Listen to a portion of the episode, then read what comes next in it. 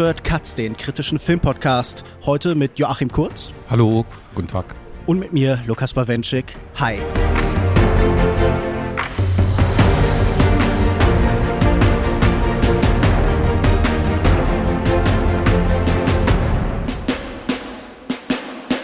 Ihr werdet schon gemerkt haben, ich bin nicht Christian Eichler, sondern die Urlaubsvertretung. Trotzdem berichten wir weiter von der Biennale aus Wien. Heute mit Joachim Kurz, Kritiker, Autor, Programmgestalter. Wahrscheinlich gibt es keinen Hut, keine Funktion, die er nicht irgendwann im Filmbereich gemacht hat, oder? Regie, das lasse ich aber auch. Es ist nur noch eine Frage der Zeit. Also, äh, Joachim, zum wievielten Mal bist du hier auf der Biennale? Boah, zum achten Mal circa geschätzt. Und wie fügt sich dieses Festival für dich spezifisch so in diese Festivallandschaft, die wir hier in Europa haben, ein? Wie gehört das zwischen Cannes und Locarno und Venedig und ja, das, so weiter? Das kann man im Prinzip nicht so ganz vergleichen, weil es ein mhm.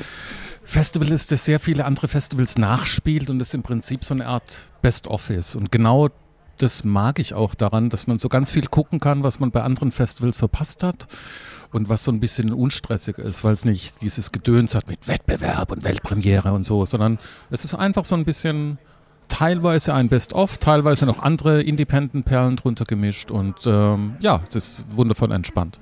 Du meinst, es bleibt auch ein bisschen mehr Zeit und vielleicht auch mehr Blick für die Filme selbst im Kontrast zu dem ganzen Tohuwabo, den Stars, den roten Teppichen und so. Genau, also Stars gibt es ja schon, aber die, ich sag mal so, die fallen nicht so ins Gewicht, die stehen dann halt plötzlich irgendwo da in der Gegend rum. Und das finde ich eigentlich so das ganz Angenehme. Aber das entspricht auch so ein bisschen meinem Bild von Wien, dass es hier einfach ein bisschen entspannter und langsamer zugeht als anderswo, als in Berlin zum Beispiel. Ja, das auf jeden Fall. Und es liegt auch alles irgendwie ganz angenehm in, in einem kleinen Kreis von zwei, drei Blocks, die man jeweils läuft. Und äh, wenn du noch weiter sagen würdest, wenn du irgendwie Ideen und Themen und Fragestellungen so mit diesem Festival verbünden müsstest, was wäre das? Also gibt es irgendwie für dich so, wenn du auf die letzten Jahre zurückblickst, oder ist das einfach so als Echo anderer Festivals? Äh, Nein, es gibt schon immer, also es wird hier schon sehr viel Wert auf die Retrospektive gelegt, ähm, wobei ich auch das Gefühl habe, wenn man ein bisschen häufiger bei der, bei der Biennale ist, dass sich manches auch wiederholt. Also Amos Vogel ist jetzt so, habe ich, das habe ich gefühlt hier dreimal schon irgendwie gesehen. Ja, das ist jetzt nicht so super innovativ. Ansonsten gibt es natürlich immer auch ein bisschen Fokus österreichischer Film. Ja, das ist jetzt nicht so extrem natürlich wie, mhm. wie bei der Diagonale.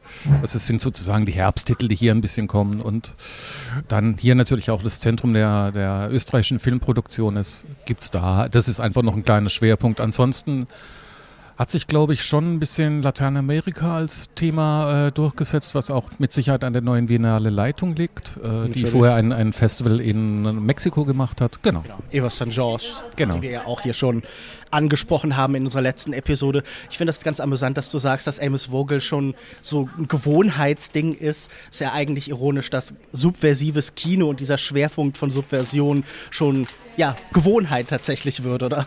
Naja, das ist vielleicht auch ein bisschen die kulturelle DNA von Wien, ne? also die äh, Wiener Aktionismus, also das Subversive hat hier schon immer auch eine gewisse Bedeutung gehabt. Ja. Das ist so die Grundhaltung, wenn man morgens aufsteht, was kann man heute genau. unterminieren, untergraben. Ja, genau. Und ich meine, es gibt ja hier auch, also wenn wir einfach auf die politischen äh, Ereignisse der letzten Monate und Jahre in Österreich gucken, hier ist halt auch verdammt viel Stillstand und Rückwärtsgewandtheit und Kunst und Kultur ist vielleicht immer noch hier, hat auch hier eine stärkere Bedeutung, würde ich mal sagen, als in Deutschland. Und vielleicht ist es so ein bisschen immer das Gegengift. Ja, ich wollte gerade fragen, wie ist es denn, wenn man kurz mit Nachnamen heißt und hier überall an den Wänden diese schönen Graffitis sieht, Kunst und seine Mörderbande und dergleichen? Man muss sich doch nicht unbedingt willkommen fühlen, oder? Nein, das ist nicht schön. Nein, das ist überhaupt nicht schön. Ja.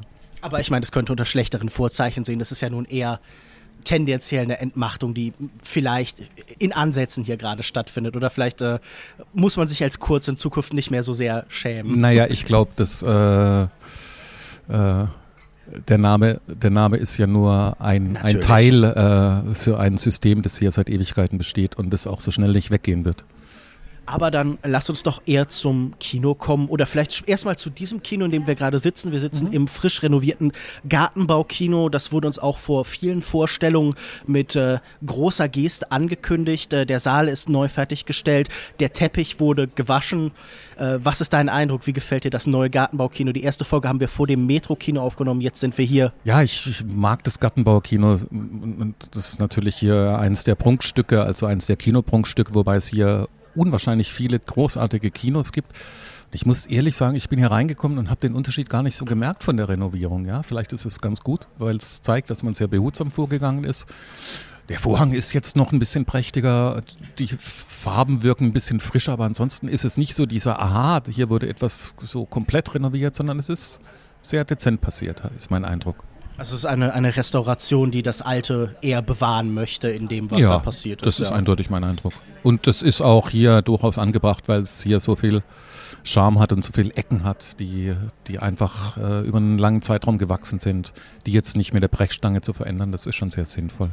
Du bist jetzt erst seit zwei Tagen hier und zwar, weil davor andere Aufgaben dich gebunden haben, zum Beispiel auch ein Festival, das du mitgestaltest, die äh, Bavaria Biennale. Genau, Biennale Bavaria ist ein neues Festival, das ähm, jetzt im September zum ersten Mal stattfand, hätte eigentlich im April schon stattfinden sollen. Wir wissen alle, warum es nicht passiert ist. Und das ist ein Festival in, äh, in einer Region in Oberbayern, äh, östlich von München, in sechs Orten und beschäftigt sich mit dem natürlich auch politisch aufgeladenen Begriff Heimat und Heimatfilm. Und äh, natürlich ist das ein sehr problematischer Begriff, weil er halt natürlich auch von Rechten und Rechtspopulisten vereinnahmt wird. Und deswegen war es uns eigentlich ganz wichtig, da eine Gegenposition zu beziehen und zu zeigen, wie vielfältig und wie divers Heimat sein kann. Das finde ich interessant, bevor wir vielleicht zu den Filmen hiervon kommen. Worin besteht denn diese Gegenposition? Also geht es dann um Heimat als, als Frage, als Erfahrung, als, als Rätsel vielleicht auch? Wie kann man sich das vorstellen? Naja, oder ähm, einerseits das, andererseits ist natürlich der Heimatbegriff mittlerweile in einer globalen Gesellschaft mit Strömen von Menschen, die woanders, also früher war es so, du bist in einem Dorf aufgewachsen, wurdest geboren, aufgewachsen, bist da auch gestorben, ja. Und da gab es irgendwie nie eine Verschiebung. Heute ist es natürlich schon einfach durch Arbeit, dass viele Menschen woanders hinkommen, äh, eben wo sie sich erstmal sozusagen auch anpassen müssen oder vielleicht den Zwang ausspüren, sich anzupassen. Und es gibt natürlich viele Migrationsströme, wo Menschen ihre alte Heimat verlieren, eine neue finden, da natürlich auch auf, auf Widerstände äh, sto stoßen. Und das ist einfach, ähm, das ist ein sehr viel fluideres Gebilde geworden, auch häufig ein gedankliches Konstrukt. Und mir geht es auch darum, auch vielleicht ein Verständnis zu schaffen bei einer Bevölkerung, die jetzt sage ich mal in einem oberbayerischen Dorf ist, da kommt jetzt jemand aus Syrien oder aus Afghanistan und der hat eine Fluchtgeschichte. Und ich möchte einfach, dass die Menschen sozusagen gegenseitig begreifen, was ist denn für den jeweils anderen Heimat und was können wir vielleicht auch voneinander lernen. Das klingt tatsächlich sehr interessant. Ähm, ich glaube aber, wir kommen langsam auch zu den Sachen, die wir hier schon gesehen haben. Du bist jetzt erst, äh, wie ich schon gesagt habe, seit äh, ein paar Tagen hier. Gab es denn schon erste Highlights oder gibt es noch bestimmte Sachen, auf die du dich im Programm besonders freust? Ja, äh, sagen wir mal, der, der Vorteil ist natürlich, dass eben weil es ein Nachspielfestival ist, dass ich einige Sachen schon auf anderen Festivals gesehen habe. Was ich total empfehlen kann, du hast den Film noch nicht gesehen, ist der neue Film von Gaspar Noé, Vortex heißt der. Ähm, äh, auf Hit the Road freue ich mich total. Äh, Große Freiheit ist der österreichische Oscar-Kandidat, den werde ich Hit hier auch noch sehen. Hit the Road ist der Pana Panahi-Film, genau. richtig? Ja, okay. Ja, genau das sind so ein paar Highlights. Ja, ansonsten ist natürlich. Ähm Joachim hat gerade das vollständige Programm genau. vor sich aufgebreitet und möchte kurz genau. gucken, was ihn noch spontan ja. anlächelt und so. Ja. Das ist sicher auch der Vorteil, wenn man schon viel gesehen hat, dann mhm. hat man auch mehr Freiheit, vielleicht so diese Titel, die einem nicht sofort äh, genau. sich aufdrängen, weil sie so große Namen hinter sich stehen haben, äh, genau. zu sehen. Der neue Film von François Ozon, den kann ich äh, sehr empfehlen. Red Rocket habe ich jetzt hier tatsächlich aktuell gesehen. Genau, ich nämlich auch. Dann lass uns doch mal direkt über den ja. sprechen von dem wundervoll roten Vorhang zum äh, Red Rocket, was dann, äh, was haben wir auch gestern von Sean Baker hier im QA noch erzählt bekommen, ja ein Slang-Term für die Erektion eines Hundes ist. Und ich glaube, das setzt okay. so, so ein bisschen den, ja, ich glaube, South Park-Fans sind wahrscheinlich schon länger damit vertraut. Da ist das ja relativ prominent ausgestellt. Aber tatsächlich ist das eine interessante Verbindung, so kreatürliche, animalische Sexualität. Denn der Hauptdarsteller ist ein Pornodarsteller. Ein, ich würde sagen, ein ewiger Pornodarsteller, der das in sein Leben auch mit hineinträgt der durchaus Freude auch an Sexualität hat, aber dessen Problem ist, dass er damit anderen oft wehtut, dass er auch davon nicht lassen kann und dass er oft manchmal tatsächlich instinktgetrieben ist, sag ich jetzt mal. Und er kommt ähm, von, wir sehen ihn am Anfang eine Busfahrt unternehmen, er sitzt da in einem befleckten Hemd, der ist, glaube ich, verprügelt worden, er hat sich geschlagen, also er scheint irgendwie aus, wir sehen diese Wunden der Vergangenheit direkt auf ihm lasten. Genau. Und ähm, er kommt in äh, eine Stadt, die heißt Texas City. Die hat Sean Baker irgendwie beim Fahren durch diese Region entdeckt und äh, er übernachtet dort jetzt, also hofft übernachten zu können bei seiner Ehefrau, die mhm. ähm, früher mit ihm zusammen Pornodarstellerin war und dann irgendwann geflohen ist vor dem Moloch Hollywood, sage ich jetzt mal, mhm. vor ihrer Drogenabhängigkeit zurück zu ihrer alten, kranken Mutter und jetzt beginnt er sich in dieser Welt wieder einzunisten, könnte man vielleicht kritisch sagen. Ja, reinzuwanzen. Also es, ja. Ist, es, ist schon, es ist schon sehr unangenehm und das ist auch, naja, das ist so ein bisschen, naja, fast die Schwierigkeit des Films, dass wir es mhm. mit einer Hauptperson zu tun haben, die nicht sehr sympathisch ist. Und, Absolut. Und auch die ganze Zeit nicht wesentlich sympathischer wird und letzten Endes am Ende schließt sich ein bisschen der Kreis, ja, weil und, und zwischendrin passieren einfach ganz viele Dinge, die uns immer wieder, die zwar teilweise lustig sind, aber andererseits dann auch überhaupt nicht. Ähm, und ja, äh, wir schauen auf eine Person, die, wie du sagst, instinktgetrieben ist und völlig amoralisch. Ja, die aber irgendwie schon auch mit sich ringt, oder? Also man könnte nochmal sagen, der neue Film von Sean Baker, der zuletzt mit äh, Filmen wie Tangerine und The Florida Project äh, große Festival- und Kinoerfolge gefeiert hat, der, äh, man könnte sagen, für so eine Art Sozialrealismus mhm. im amerikanischen Indie-Kino steht, der mhm. viel vor allen Dingen mit Darstellern arbeitet, aber auch eben mit Orten, der versucht, die Geschichten an den Orten zu finden und weiterzuarbeiten ein bisschen.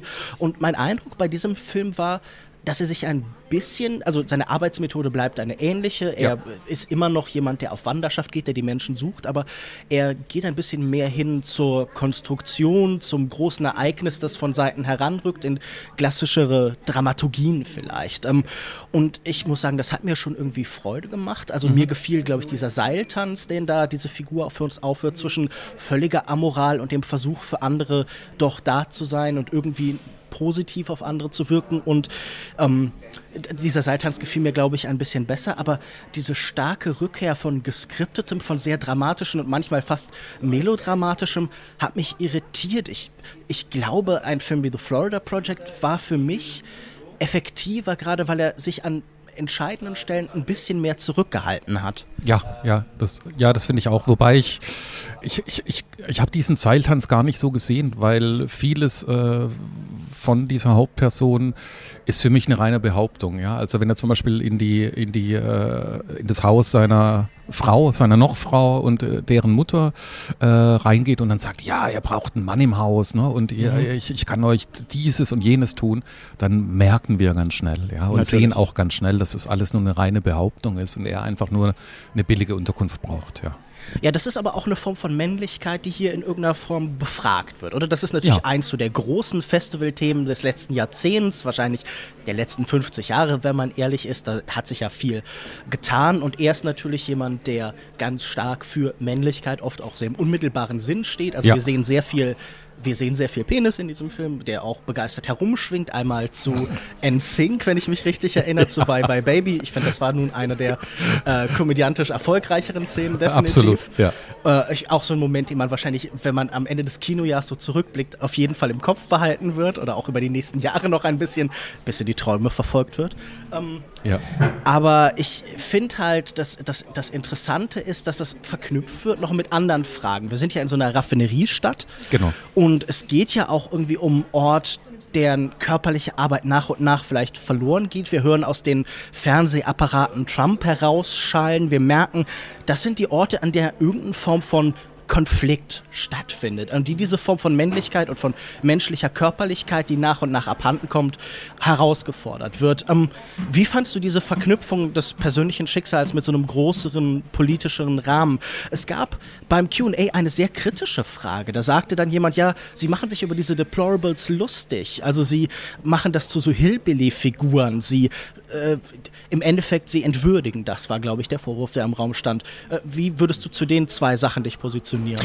Ich fand jetzt, also wenn wir mal, wenn wir mal von der von der äh, Familie quasi, also von der von der Nochfrau und der Mutter mal absehen und dann noch diesen Nachbarnjungen, fand ich, dass, dass das Milieu eigentlich gar nicht so, ich fand es nicht so, so kritisch gezeigt. So Hillbilly, das, das kann ich da nicht so drin wiederfinden. Es ist halt natürlich immer ein bisschen der Kontrast, äh, der in dem Film auftaucht, dass er sozusagen aus der großen Welt, aus Hollywood stammt ne, und total, na, ich bin hier der Superstar und ich habe äh, so und so viel Follower äh, bei Instagram. So viele ähm, Adult Video Genau. Star Nomination Preise gewonnen Genau, und so. ja, ja, und ich habe hier, also es ist ja auch ganz viel Behauptung und Konstrukt, was er da entwirft, dass er irgendwie ein Modelhaus gehabt hätte, wo irgendwie die rauschenden Partys abgegangen wären und du siehst diesen Typen, der buchstäblich nichts mehr hat als seine, als seine Kleider am Leib und der jeden Scheißjob, also der Drogen vercheckt und, und sonst noch was macht, um irgendwie so ein bisschen an mickrige Mäuse ranzukommen. Ja, also der Unterschied ist ja gar nicht so groß zwischen denen, und das sage ich mal, äh, äh, es, sind, es sind die hart arbeitenden Leute und er, der halt irgendwie versucht, einfach nur irgendwie da durchzukommen. Ja. Also er ist genauso prekär wie die anderen. Absolut. Ich glaube, das Prekäre ist, was all diese Figuren in diesem Szenario miteinander verbindet. Und ich finde ganz schön, wie sich das ausdrückt, nämlich ganz oft in, ich sage jetzt mal Logistik, in Laufwegen.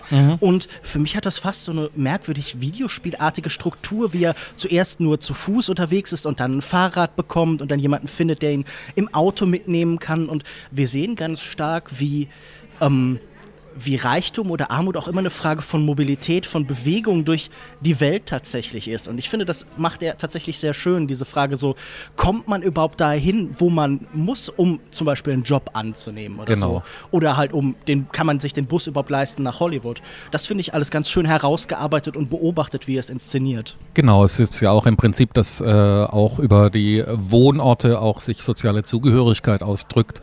Das ist dann ganz besonders auffällig, wenn er ein junges Mädel kennenlernt und er sich dann immer an, quasi eine falsche, an einer falschen Adresse absetzen lässt, nämlich bei einem Haus, das eben sehr neureich ist, ja, und nicht die Bruchbude, in der er eigentlich wohnt. Ja, äh, wir sollten diese Figur, an der er sich heranmacht, Strawberry nennt sie sich nennen, wegen ihrer roten Haare, was ja schon so ein halber Pornostar-Name ist. Genau. Das sollte man vielleicht noch erwähnen. Sie ist äh, 17, aber scheinbar ist das in dem Staat legal, im Gegensatz zu manchen anderen in den Vereinigten Staaten.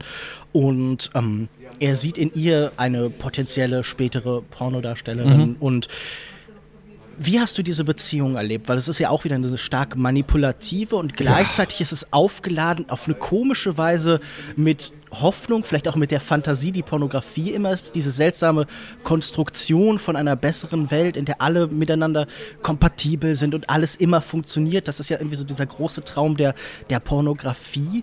Wie hast du das erlebt? Gerade auch mit diesem, ich möchte da nicht zu viel sagen, aber das, das bewegt sich nachher in sehr unsichere, ambivalente Gefilde halt irgendwie äh, schon schwierig, aber auch interessant, oder? Ja, aber also ich fand es vor allen Dingen schwierig. Ich habe ich hab so dieses utopische Moment da drin gar nicht gesehen. Sondern Ich sage ja auch halt- nicht, dass das eine positive Entwicklung Ja, ist. ja. Ich sage nur, das ist ein Versprechen, das da so mitschwingt. Ja, aber ich, das ist natürlich, äh, also ein abgehalfterter Pornostar äh, entdeckt quasi und, und, und ist auch wahnsinnig stolz drauf, dass er irgendwie ein unglaublicher Talentscout wäre, ja, und, äh, und da äh, und äh, verführt im Prinzip, Prinzip und versucht eine 17-Jährige in diese Rolle hinein zu manipulieren. Auch ganz klar äh, mit dem Anspruch verbunden, dass dadurch auch seine Karriere wieder ins Rollen kommt. Das ist schon total äh, hochproblematisch. Und also das ist so ein Moment, einer von vielen Momenten, wo ich äh, der Figur eigentlich permanent nur in die Schnauze hauen möchte. Das ist ja ein, ein Impetus, den auch viele anderen Figuren in diesem Film mit dir teilen. Also ich Ja, glaube, in genau. der Hinsicht bekommst du zumindest auf deine äh, Kosten. Ich fand das in der Hinsicht noch interessant, dass da so ein bisschen ähm, Hollywood natürlich auch an diesen Ort kommt. So dieses permanente Aufstiegsversprechen, das damit verbunden Ja. ist. Die Unterhaltungsindustrie, die so als Projektion, so als Folie auf einen Ort gelegt wird, wo es ja normalerweise wahnsinnig fern ist. Und das fand ich spannend für jemanden wie wie Sean Baker, der jetzt nun im Aufstieg begriffen ist, der nun selber Teil von dieser Maschinerie wird, dass da auch so eine so ein unsicheres Gefühl ist, was diese Maschinerie mit ihm macht. Mhm. Wenn du den Film jetzt anguckst, ist das denn berechtigt? Also das ist ja nun ein, ich sage mal in Teilen ein poppiger, ein noch euphorischerer Film, ein irgendwie, der, also der vielleicht auch noch mal auf einer anderen Dimension, der mit leichten Verschiebungen auch so fast als in Teilen als Mainstream-Komödie funktionieren würde, zumindest in punktuell. Lässt sich Sean Baker gerade verführen? Könnte man das so kritisch, kritisch sagen? Nein, das glaube ich nicht. Ich glaube, dass der Film, und das macht er meiner Meinung nach sehr gut, dass er eben mit einer sehr poppigen, bunten Ästhetik eigentlich äh, subliminal im Prinzip Botschaften reinfließen lässt, die genau dieser Oberfläche komplett widersprechen. Mhm. Und das finde ich sehr interessant. Also das Interessante ist auch, dieser Film wird in Deutschland ins Kino kommen bei einem großen Mainstream-Verleiher. Mhm. Ja?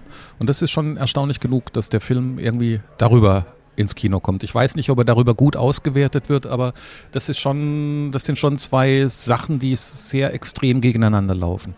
Ich bin auf jeden Fall gespannt, wie die Reaktion von der breiteren Öffentlichkeit ja. wird. Also im Kino wurde so viel gelacht. Ich glaube, das ist ja schon immer eine ganz gute äh, Verbindungsquelle irgendwie, aber ich bin sehr gespannt. Ähm, aber mich freut natürlich, dass irgendwie Sean Baker ein größerer Name wird, präsenter wird irgendwie absolut. in der öffentlichen Wahrnehmung, weil ja. das auch ein Regisseur ist, der es natürlich meiner Meinung nach äh, absolut verdient hat. Ich glaube, ein Film, bei dem wir beide zumindest ein bisschen skeptischer noch waren als bei Red Rocket, der uns ganz gut gefallen ist, war der neue Bruno Dumont-Film mhm. France. Wobei ich glaube, dir hat er ein wenig besser gefallen als mir. Die Geschichte einer Reporterin namens France, mhm. gespielt von Lea Seydoux, die, ähm, das sehen wir relativ schnell, ein äh, Format, ich glaube Blick auf die Welt heißt es. Es mhm. sieht so in den Grafiken so ein bisschen artemäßig aus, aber es ist dann doch eher ein bisschen weniger journalistisch. Ja. Und sie ist vor allen Dingen eine große Selbstdarstellerin. In dem ja. Format geht es eigentlich mehr um, um sie als um alles andere. Das ist so ein, ein eigentlich eine Selfie-Sendung über mhm. weite Zeit, wo sie sich filmen lässt und äh, fotografieren lässt mit allen von irgendwelchen Untergrundkämpfern bis hin zu Flüchtlingen, bis hin zu Migranten in verschiedenen Formen. Ähm, wie hat dir der Film gefallen? gefallen? Ja, wie gesagt, mir, mir hat er äh, ganz gut gefallen. Er ist eigentlich für einen Bruno Dumont-Film recht zugänglich, ja. Mhm. Es gibt natürlich immer noch diese Brechungen, die, die, fand ich auch wahnsinnig komisch, relativ, oder der Film steigt direkt ein mit einer Pressekonferenz mit Emmanuel Macron, wo sie im Prinzip, äh, also France, äh, mit ihrer Assistentin bespricht, wie sie jetzt äh, vorhat, Emmanuel Macron zu grillen. Ja, sie wenden da, glaube ich, drastische Begriffe an, aber man kann sich das jetzt alles denken. Genau, und, und das ist dann, das ist dann irgendwie wieder sehr Bruno Dumont-mäßig. Es ist so eine Abfolge von Obszönitäten.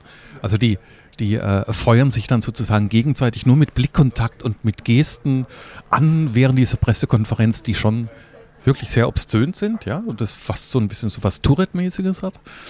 Genau, das, das zum Beispiel fand ich eine unglaublich lustige Szene, ja. Da würd, das würde ich sofort unterschreiben. Das war dann für mich aber auch ein früher, vielleicht verfrühter Höhepunkt. Und danach schaltet der Film in so einen Modus von Mediensatire, der mir ein bisschen aus der Zeit gefallen schien, vor allen Dingen. Also mein Eindruck war immer so eine bestimmte Auseinandersetzung mit der Frage, ähm, wie wird Nachrichtenmaterial bearbeitet? Was macht das mit uns? Wie ähm, beschränkt es unseren Blick auf die Welt, selbst wenn es sich investigativ, wenn es sich den Blick öffnend gibt? Das war ein großes Thema auch um die Zeit, als dann Leute auch, was weiß ich, viel Baudrillard gelesen haben mhm. und so weiter, als mhm. ähm, das nochmal ein bisschen höher gestellt wird. Und ich, ich hatte das Gefühl, das war alles so ein bisschen nicht vertraut, aber ich dachte so, es fühlt sich sehr einfach an. Also wir haben heute glaube ich, fast einen breiten Konsens darüber, dass so eine Grundskepsis oder auch eine breitere Skepsis gegenüber Medienberichterstattung notwendig ist. Äh, überall mhm. wird gefordert, Medienkompetenz an den Schulen zu unterrichten und der Film macht es sich dann an vielen Stellen, das funktioniert humoristisch hier und da ganz gut, wenn sie wirklich so wie eine Regisseurin sich benimmt für Leute mit Maschinengewehren und dann muss da jemand noch mal ein bisschen nach vorne laufen. Genau, und, du guckst jetzt mal nach oben, genau. also es ist völlig inszeniert. Ja, und dann, muss, Dann, dann schaut er aber lieber auf die Hände, statt irgendwie den, den, den pathetischen Blick in die Ferne irgendwie anzustreben. Aber das, das war für mich alles einfach sehr dankbare, einfache Ziele. Und ich, ich frage mich, also wer ist davon noch überrascht? Welches Ziel wird denn hier, also wenn wir das jetzt querschließen mit dem vielleicht davor, da haben wir den Trump-Film und der, der, Journalist ist ja heute eigentlich durchgängig ein Ziel. Reiht sich damit Bruno Dumont nicht in die, die Reihen der eigentlich omnipräsenten Kritik ein? Ja, das tut er schon. Die andere Frage, die ich mir halt stelle, ist äh, gerade in, in, in der Jetztzeit, also gar nicht so sehr im Rückgriff auf irgendeine Vergangenheit, das sind einfache Wahrheiten, aber müssen wir sie nicht immer wieder und immer wieder spielen, weil wir es offensichtlich immer noch nicht verstanden haben? Das ist ein bisschen die Frage, die ich mir stelle.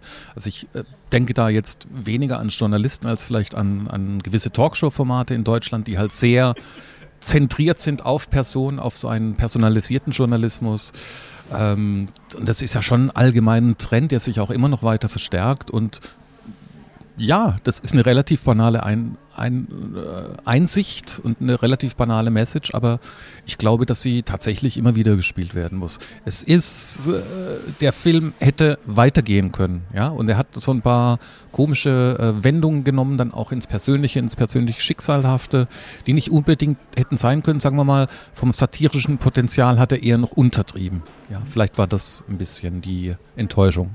Ja, er verliert sich stärker in ihrer Privatsituation später. Ja. Da gibt es dann Liebschaften, die sich betrügerisch irgendwie herausstellen und sie hat irgendwie einen Unfall, wo sie jemanden verletzt, dem sie dann zur Seite stehen mhm. will. Mhm. Und mhm. das, also das Interessante vielleicht noch an dieser zweiten Hälfte des Films, nenne ich es mal, ist, dass er irgendwann eine so sehr diffus meandernde Stimmung bekommt. Man hat nie das Gefühl, er will noch irgendwo hin, sondern irgendwann reiht sich auf kuriose Weise Szene an Szene. Manches wird total zerdehnt, bis man sich fragt, warum verbringe ich jetzt Minute über Minute über Minute an diesem Ort, in dieser Situation.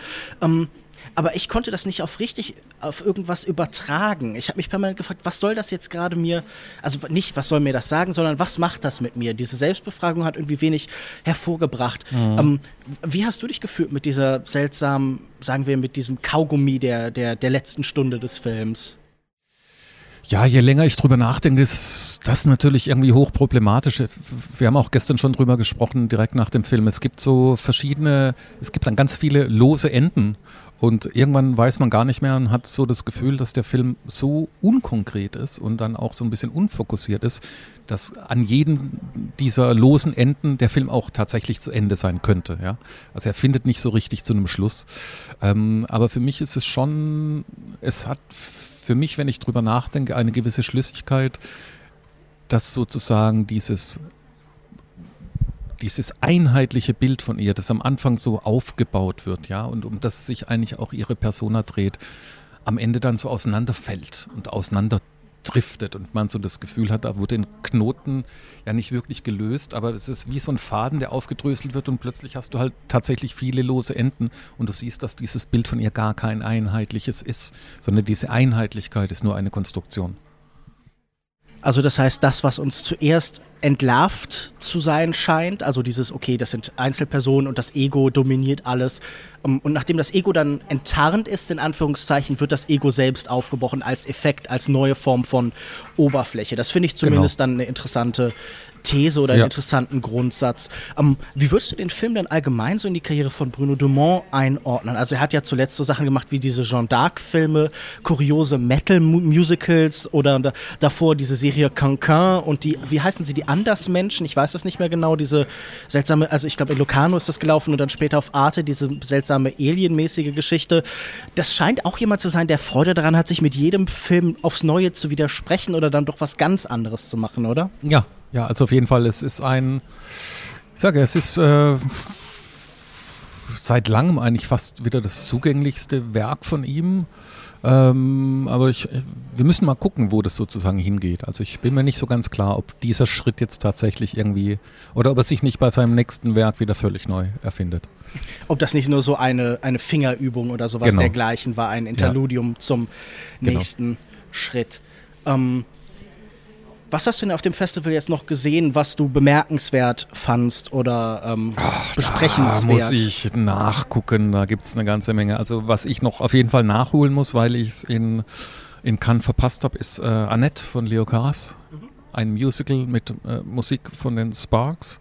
Da freue ich mich sehr drauf. Äh, Cow habe ich gesehen von mhm. Andrea Arnold. Lass uns doch kurz über vielleicht den sprechen, denn den konnte ich auch schon sehen. Der ist so lange her. Den habe ich eben in Cannes gesehen, aber ja.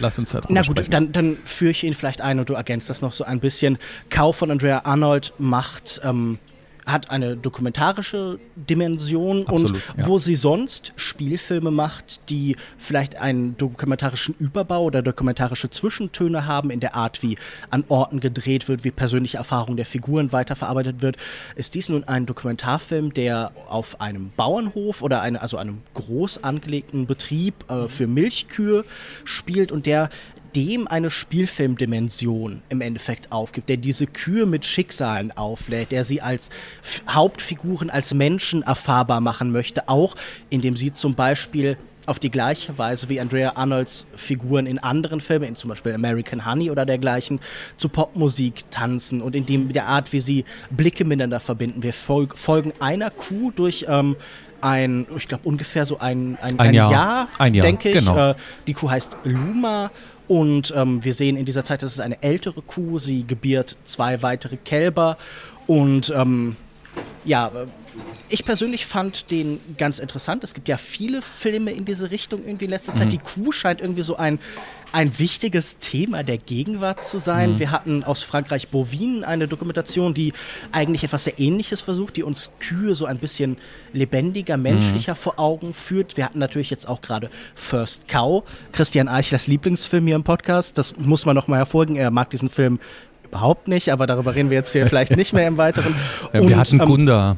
Gunda natürlich, der genau. Ist, ja. Der mit äh, Schweinen natürlich das ähnliche, so mit einem einbeinigen Hühnchen. Mhm. Und ähm, ich habe tatsächlich interessanterweise gerade noch einen argentinischen Experimentalfilm aus dem Jahr 2019 gesehen, ähm, The Triumph of Sodom, mhm. der neue Film des Regisseurs von Heterophobia, mhm. der äh, uns im Endeffekt die Kuh, das Schlachtvieh als revolutionäres Subjekt verkauft. Ähm, lass uns vielleicht da anfangen. Was ist die große Faszination jetzt gerade mit Kühen? Geht es darum, dass sie so ein, wichtiger, ein wichtiges Thema sind bei diesem Thema Klimawandel und Schlachtbetrieben und. Ja, das ist genau, das ist natürlich ein, ein, ein, ein, ein Punkt, ist sozusagen das Thema Klimawandel und äh, kritischer Konsum, Vegetarismus, Veganismus, äh, auch schon äh, dadurch verbunden so ein bisschen die, die Frage nach würde, nach Tierwürde, nach Tierwohl. Ja, wir haben Tierwohl-Labels, die wir irgendwie auf Fleischverpackungen drauf drucken, damit wir irgendwie wissen, dass die Kuh es ein bisschen besser hatte. Ja.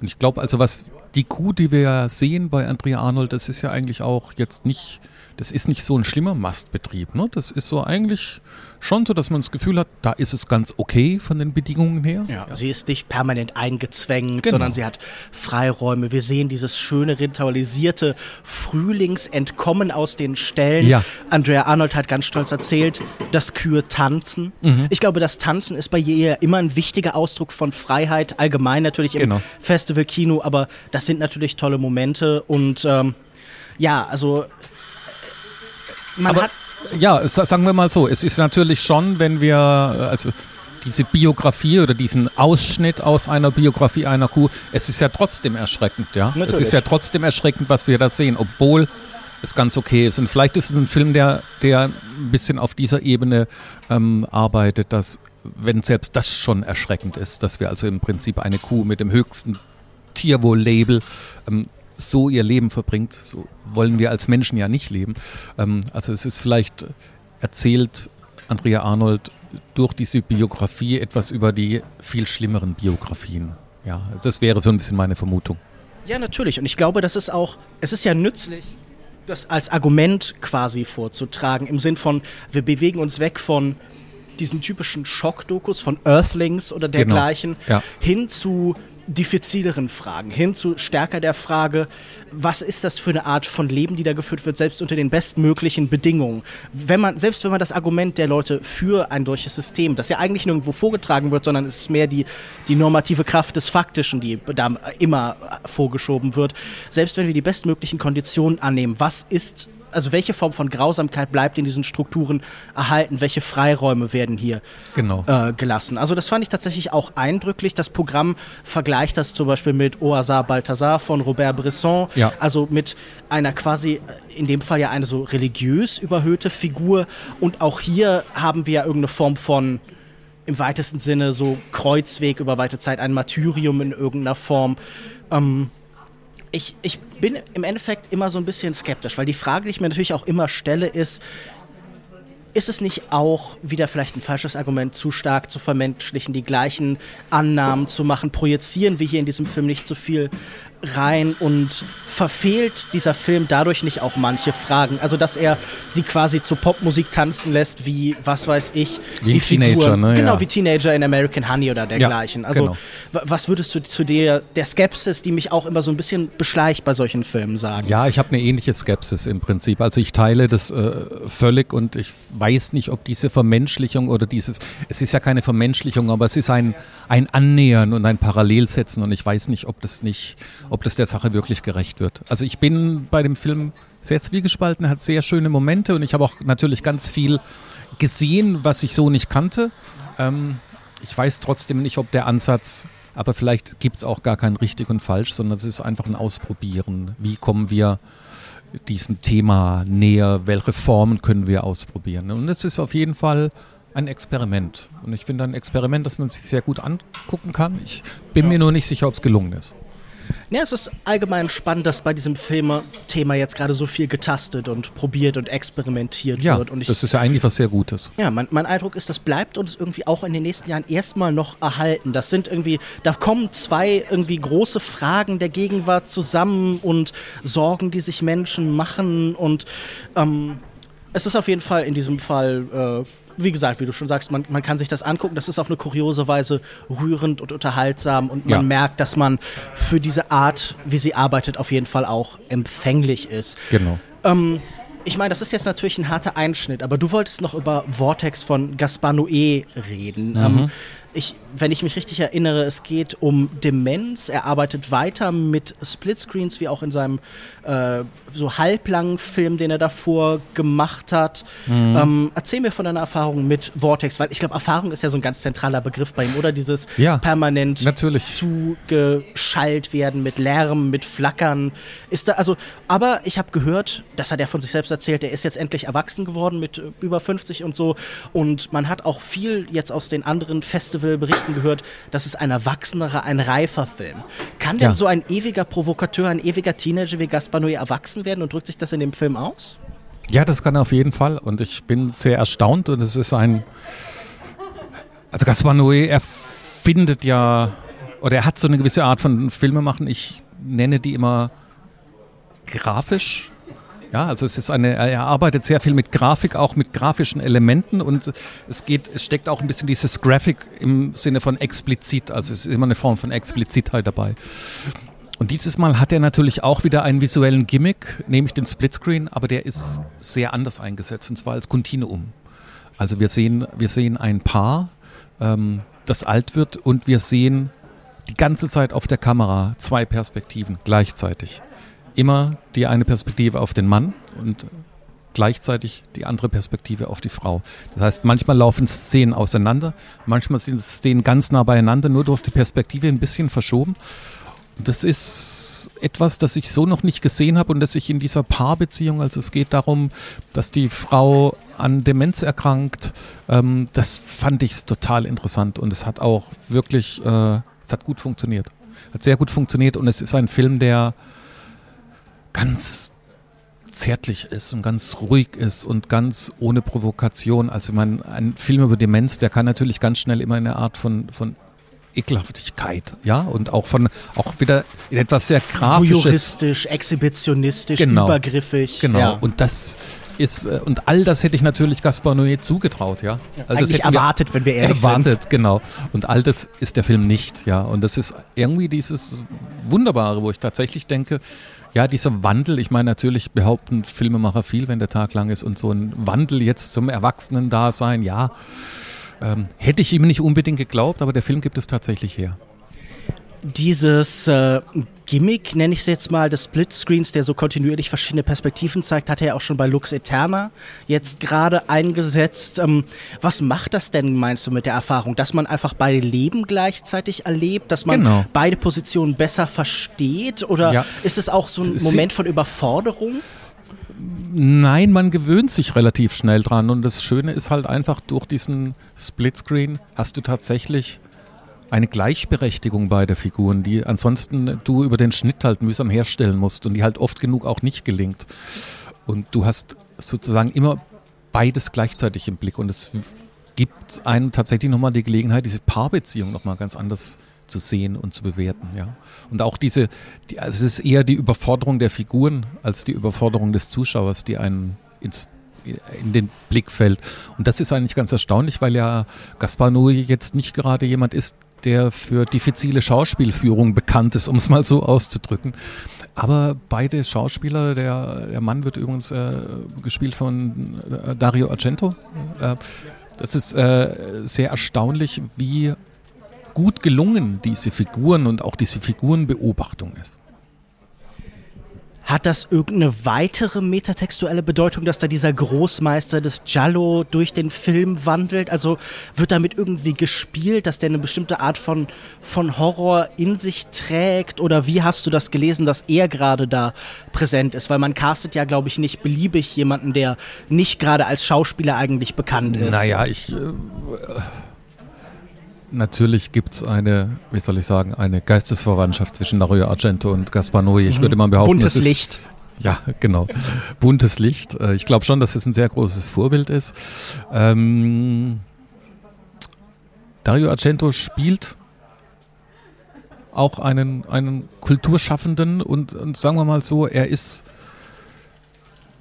es ist eine erstaunliche Offenheit innerhalb dieser Figur äh, zu einer Arschlochhaftigkeit, um es mal so auszudrücken, ja. Also der, der Mann, den wir eben sehen in dieser Paarbeziehung, der ist halt unglaublich eitel und von sich selbst besoffen, ja, und, und kommt halt mit diesem Verfall seiner Frau überhaupt nicht zurecht. Das ist schon, ja, also da schimmert schon viel von der Persona Dario Argentos durch. Ja. Vielleicht auch von Gaspar Noé? Ist das in Teilen vielleicht auch irgendeine Form von Selbstbefragung? Ich glaube weniger auf einer künstlerischen Ebene als tatsächlich eine Auseinandersetzung mit der eigenen Sterblichkeit. Er hatte wohl eine schwere Erkrankung oder so eine Art Nahtoderlebnis, habe ich irgendwo in einem Interview gelesen, das ihm im Prinzip ihn im Prinzip ein bisschen auf die Spur gebracht hat, diesen Film zu machen und diesen Film so zu machen. Und ich glaube, dass es tatsächlich äh, eine relativ starke Auseinandersetzung mit der eigenen Sterblichkeit ist. Was ich sehr schön finde, ist einfach, das habe ich hier jetzt mehrfach gehört, dass dadurch durch den Namen Gaspar Noé, der eigentlich ein sehr junges Zielpublikum anspricht, äh, unglaublich viele junge Leute in diesem Film drin waren und sich im Prinzip mit dem Sterben der Großelterngeneration auseinandergesetzt haben. Und das finde ich, das ist ein Kunstgriff, der wohl sehr gut gelungen ist, ja. Interessante Querverbindung. Ja. Jetzt kann man hoffen, dass ja Kollegen, die ähnlich äh, dispositioniert sind, wie zum Beispiel Lars von Trier vielleicht oder Niklas Winning Reffen, auch noch so ein bisschen den Weg weist in Richtung Reife. Man kann, man kann nur das Beste hoffen. Man kann das Beste hoffen. Ja. Viel Hoffnung habe ich nicht. Ja, im Laufe der Festivalsaison gab es auch den neuen Film seiner Frau zu sehen, Earwig von. Mhm. Ähm, wie heißt die Michelle Hadzialovic, ist glaube ich der Name. Ja. Den werde ich erst in Heidelberg sehen. Auf jeden Fall bin ich da auch sehr genau. gespannt drauf, was es ja. da gibt. Das war, also ich will ehrlich sein, ich fand für eine lange Zeit tatsächlich die Filme seiner Ehefrau ein bisschen interessanter. Aber es gab leider ein paar weniger davon. Die haben sich, äh, ich, man könnte jetzt spekulieren, ob es mit dem Geschlecht zu tun hat, aber die haben sich über etwas breitere Zeit hinweg mhm. äh, erst bequemt in die Kinos dieser Welt zu kommen oder ja, zumindest auf, auf, auf, die Festivals. Auf die Festivals, genau. Ja. Ihren Evolution von 2015 fand ich sehr eindrucksvoll. Ja.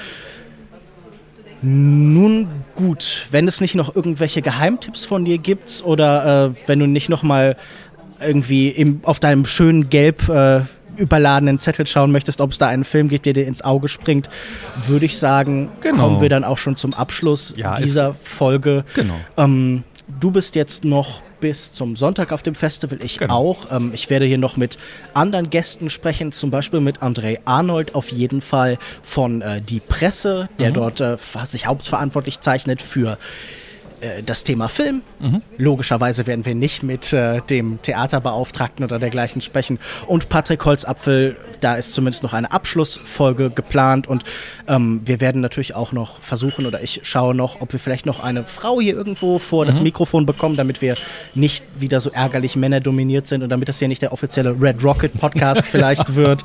Äh, ja. Instinktgetrieben und so.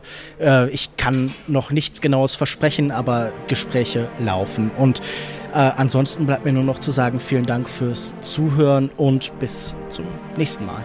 Ja, vielen Dank für die Einladung und bis bald. Gerne wieder. Tschüss. Tschüss.